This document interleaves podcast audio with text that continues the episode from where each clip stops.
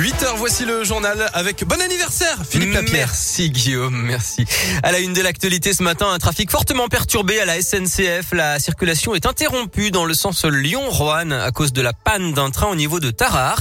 Et la circulation est interrompue également entre Valence et Lyon à cause de la panne de, à cause d'une panne de signalisation vers Saint-Rambert d'Albon. Cette fois, tout cela s'ajoute à la grève des cheminots qui réclament des hausses de salaire. Le mouvement impacte la circulation des TER dans la région lyonnaise, mais pas celle des TGV. Au TCL, troisième jour de mobilisation des chauffeurs de bus. Plusieurs lignes, dont des lignes scolaires notamment, sont impactées.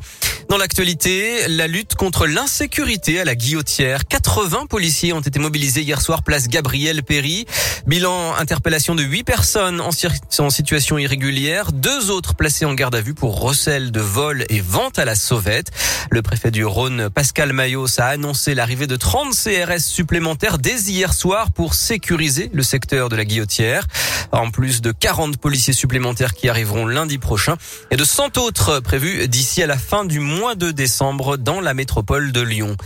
La cinquième vague de Covid se confirme avec euh, la barre des 20 000 nouveaux cas en 24 heures qui vient d'être frôlée en France. Dans le Rhône, le port du masque dans les lieux fréquentés, y compris à l'extérieur, reste obligatoire au moins jusqu'au 3 janvier. Et puis une étude de Santé publique France vient d'être publiée. Elle confirme que la vaccination a fait chuter fortement les cas, les hospitalisations et les décès chez les plus fragiles, en particulier les personnes âgées dans les EHPAD. Les avocats, eux, se mobilisent pour défendre le secret professionnel. Ils se sont rassemblés hier dans plusieurs villes de France, dont Lyon, pour protester contre un projet de loi qui met, selon eux, leur profession en danger et qui est examiné en ce moment à l'Assemblée nationale. Baptisé projet de loi pour la confiance dans l'institution judiciaire, il prévoit de pouvoir, dans certains cas, briser le secret professionnel et donc de saisir certains documents pour les besoins d'une enquête. Les promoteurs de la loi évoquent euh, notamment les dossiers de fraude fiscale ou encore de blanchiment d'argent. Mais pour les avocats, il y a déjà des moyens de contrôle. Pas question donc d'affaiblir le secret professionnel. Maître Alain Decroix est avocat dans la région. Aujourd'hui, un client qui vient vous voir dans un, euh, dans un cabinet doit se sentir à 100% protégé. C'est tout type de documents. Ça va de ses éléments d'état civil jusqu'à effectivement sa déclaration d'impôt sur revenu, peut-être des consultations d'autres confrères qu'il aurait pu avoir reçues, notamment de l'étranger. Nous devons avoir la possibilité d'avoir pleinement le dossier. On risque d'avoir des clients réticents à nous communiquer un certain nombre d'informations et au contraire de fragiliser le dossier. Parce qu'on va dire, bah, finalement, mais il n'a pas osé tout dire parce que on considérait que le cabinet pouvait être euh, perquisitionné, par exemple. une centaine d'avocats étaient présents hier à Lyon pour la manif devant la préfecture.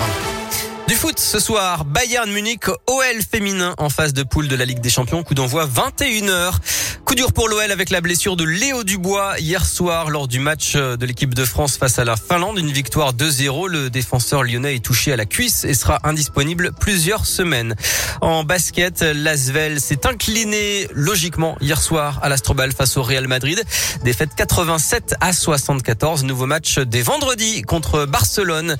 Enfin, un nouveau venu dans le dans le paysage des festivals à Lyon. Le Inversion Fest se déroulera les 17 et 18 juin 2022 au stade de Gerland avec notamment Stromae, PNL et Black Eyed Peas. Le reste de la programmation doit être dévoilé d'ici le 15 décembre car il y aura deux scènes dans l'enceinte du stade mais les abords intéressent aussi les organisateurs. Écoutez Christophe Sabot, le président d'Olympia Productions. La musique sera quasiment non-stop parce qu'il y aura deux scènes. Les gens ne vont pas patienter euh, une demi-heure ou trois quarts d'heure entre chaque artiste. Quand vous avez deux scènes, vous avez 5 à 10 minutes entre chaque artiste. Donc euh, il est clair que le rythme est assez important et euh, nous y tenions. La deuxième chose sur laquelle nous sommes en train de travailler avec les équipes du C'est l'extérieur. Ce que nous pourrons construire autour de ce stade-là.